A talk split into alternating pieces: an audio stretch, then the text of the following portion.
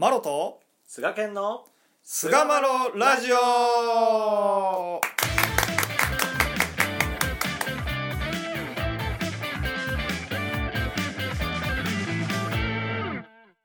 さあそれでは始まりました。第415回菅マロラジオ、はい。えー今回は先が見えんのやというお話をしていきたいと思います。どうぞよろしくお願いいたします、お願いいたします。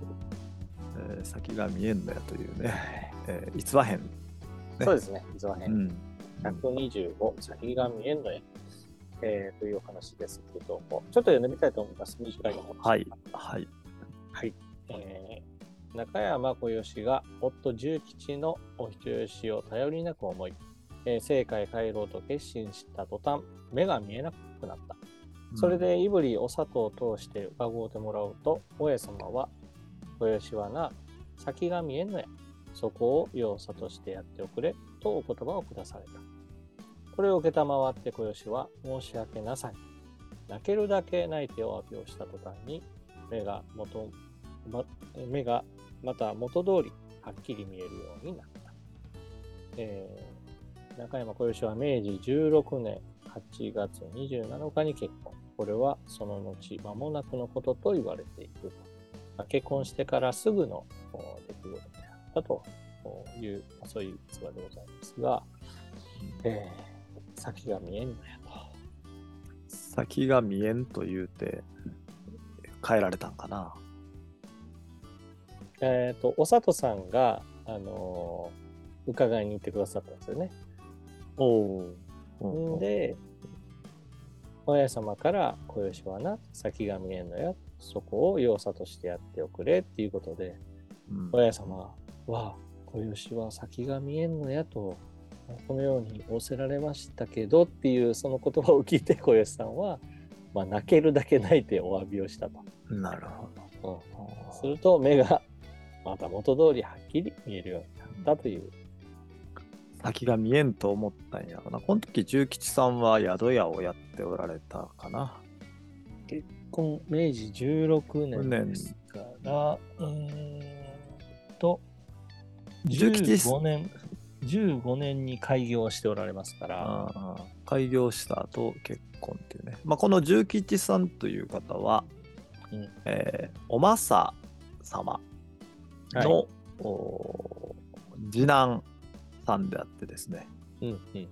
えーまあ、福井家に嫁行かれて、えーうん。明治11年やったかな？にえー中山家に復籍すると、うん。お離縁されてうんでその時に、えー重吉さんを連れて戻ってきておられるというのが、うんまあ、こうお政さんやということですよね。そうですね。はい。でそのお子さんやったと。うんだからまあ、中山家のお一つのまあ文系という位置づけになるのかな。まあね、とダ親様のお孫さんになるということですね。そうですね。はいうんはい。まあ先が見えんか。うん。まあでも、こう、先暗示をしてしまうっていうのは、やっぱり、まあね、分かっていてもやってしまうっていうのがやっぱ人間なのかなっていうのはやっぱりいろんなお助け、まあ、うん、お助け先行っても、うん、そういう話になりますよね、やっぱりね。うんまあ、はい先暗示はみんな好きやね、やっぱり。うん。うん、好きでなかったらそんだけせえへんやろなっていうぐらい先暗示するよね、やっぱり。そうだね。予想したくなるんですよね。でこれからどうなるんやろうって心配してるうん。状態が、まあ、そういう脳の構造なんかな。うん。うん、あなんかそういう話も聞いたことありますね。ああね、ほんまにみんな好きやなっていうぐらいに先を案じるっていう、うん。今に心がないというね、うん。感じで。でもまあ、僕あるお助けがね、上手な先生にお話をいろいろして、させてもうてた時に、うん。あーまあ1年後どうなってたいと。うん。あこうこうこうなってたいですって。やっぱ明るい未来をイメージするんですよね。1年後の。うん。まあ、しますやんか。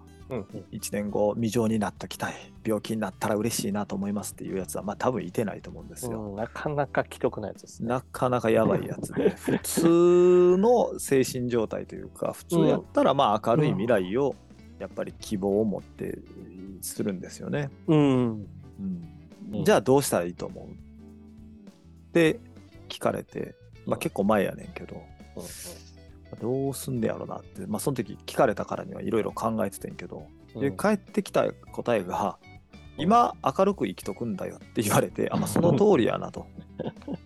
じゃあそう案じて案じてこれからどうなるんだろう、こうしなければならないのにって今言った1年後の姿にうん。ああそそれやのに今はこれが足らないあれが足らないというふうに考え続けてうん。364日間例えば過ごして365日目にうん。うわあ目指してた未来になったってなると思うって言われて、まあ、ならないですねと、うん。うんおっしゃる通りですと、うん。うん、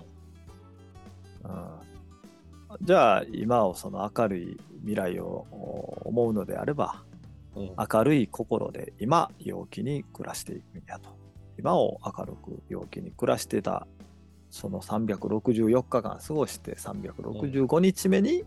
今言ってるような明るい未来が現れるんじゃないかなと言われて、うんもう本当にもうおっしゃる通りやと。うんあんな案じたら案じの利が回るとは言うけれども、うん。そらそうやと。案じ続けた先には暗示の世界しか待ってないわけですよ、言うたらね。うん。その通り。うんうんそれがね、まあ一つの理屈やけどね、これはね。うんまあ、その通りやなと思うよれからでもすごいなんか、ものすごくなんか視界が開けたというか、当たり前すぎてうん考えてもいなかったんやけど、あ、まあ、そう言われたらそうやなと。う んまあ何も考えへんのとは違うんだよね。心の。心のあり方として、うん。どうなるんや、どうなるんやって心配し続けた1年後。うん。で、364日間、どうなるんや、これから、うわ、もうあといあと1週間しかない、うわ、もうあと5日や、あと3日、明日や、どうなんねんって、うわ、めっちゃ明るい今日みたいなのはちょっとありえないよねっていうね。あのー、女装してる方向と真逆ですもんね。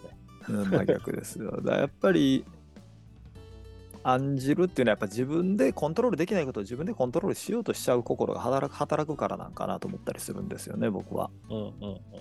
そういう一面はやっぱ大いにありますよね。うん、だ借り物の世界うん。で神の守護のままにあるところっていうのをうんうん。自分の思い通りにしたいっていう心が出てくるから、まあ、それってさ思い通りにならへんやんか借り物やから。うんにもかかわらず思い通りにしたいというやっぱりそういう、まあ、傲慢な心というかうんあーコントロールしたいという心がゆえにうんだってコントロールできないわけやからさうんうんそれをしたいという心のところにやっぱり暗示の心が湧いてくるのかなっていう感じがしてて。うん。そうやと思いますね。で、またそれが、あの、不足を生むうん元だと思うんですよね。うんうんうんやっぱりこう不足してしまうって、まあ、こういうつもりっていうのがやっぱ前提にあるから不足と感じてしまうと思うんですよね。うんうんうんうんでその前提が外れるから不足をする。で、まあ、不足をしたらまた不足の事態がこううん生まれる元になるっていううんね。不足を種ば、まあ、不足の種をまけば、まあ、不足の事態が現れてくるっていうことにもなってくるので、まあ、さっき暗示とやっぱこの不足っていうところは、まあ貸し物借り物のお利用書いた、まあ、心の状態が元になってくるのかなとやっぱり思うんですよね。まあ瞬間的な不足っていうのはしてしまうけれども、うんうんまあ、それをこうどうリカバリーするかっていうところも僕はまあ心の技術としてとしては大事なのかなと。不足するなって言われてもやっぱしてしまうからね人間だからさ、まあまあそれはありますけどね。それを増幅させていくのかうん。あ受け取り方を変えていったりするのか、まあ、うん。この辺が、あー大きな分かれ道になるのかなと。不足の心はやっぱりふっと湧いてくるっていうのはもうこれはもう生理的な反応かなと思ったりもするので知能が発達すればするほどやっぱり不足の部分、人と比べてしまったり不足の部分っていうのはやっぱ出てきて、まあ自然といえば自然やと思うんですよね。これをどう消化できるのか不足を言うてさらに不足を増幅させていくのかでうん。まあ、結果として大きく変わっていくのかなというちっちゃいことやけどね、うん。ちっちゃい不足が結局は増幅されてとんでもないことになるパターンもあるしうん。それを上手に消化して自分の方にフィードバックするようにできたら人を恨まずに我が身恨みやと思って自分の心の成人の糧にしていくことができたら大きな成長につながっていくやろうしっていうね。うん、そのおっしゃる通りで、そのなんかもう不足してしまうからするっていうんじゃ、まあもちろんないっていうね、うんところですよね。まあ、そこにどうアクセスしていくかっていうか、ももっと言えば、そうやって不足してるわっていう自分は、うんそれを感じられたら、まあ、もう入り口に、陽気暮らしの入り口に立ってるんじゃないかなって僕は思ってうんて。だから俺はねどっちかって言ったらこう不足はするもんやというふうにある種抵抗してないんやんか。湧いてきた時にどう対処するかっていうふうに切り替えた。もう生理反応やと思って、もうんうんう仕方ない。うん。うん瞬間的なものやからね。うん。そう。で、多分そこの、なんか入り口に、どう立っていったらいいんかっていうところがね、一つポイントなんかなって思うんですよ。その、堪能っていう教えがありますけど、うん。まあ、この満足を収めることが堪能だっていうことって、これまで再三ね、まあ、お話しさせてもらってるんですけど、でもこの堪能っていうことも、まあ言うたら、こう不足の事態に出会った時に対して、こう、まあ、心の向け方として、あの、うん。教えられることですけど、うん。もうそもそも、その、不都合な出来事が現れてきて、それを回避したいがゆえに、私たちは、その、対処していくわけですよね。例えば、病気になれば、もうこの病気しんどいから苦しいからもう早くなんとか治してほしいっていうことをこう普通まあ願うというのが人間やと思うんです。でもそれは病気暮らしに至るために神が見せられていることだということをまず前提として受け止めてしっかりとやっぱ味わうっていうことが大切なのかなと。うんあの堪能っていう言葉は、まあ、味わうという、まあ、堪能するっていう、まあ、そういう言葉でも解釈できるんじゃないかなと。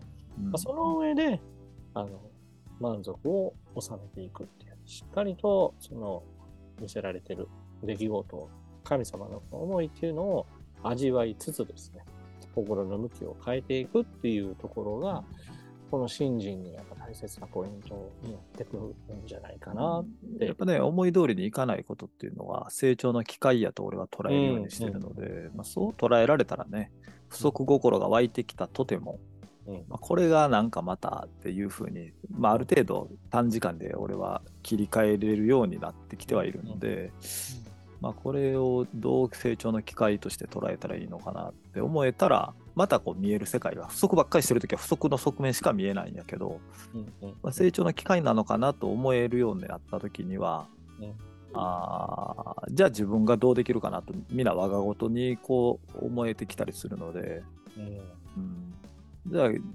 自分ができることとか、まあ、そういったところに変えていけたら、うんあの不足したからあのプラスの面で行動できるようになったっていう結果につながっていくのかなと思いますね。うん中山、この小吉さんなんかも、やっぱりこの夫の、ね、お人よしを頼りなく思ったっていうところ商売商売っ気がなかったんかもしれんなもしかしたら。うんうん生活がね、うんまあ、危ぶまれるような、そんな気持ちにもなったんでしなっょたんかもしれへんね。うんそこを、先を見ずにそのその部分だけを見てやっぱり不足されたっていうところかもしれんね。うん。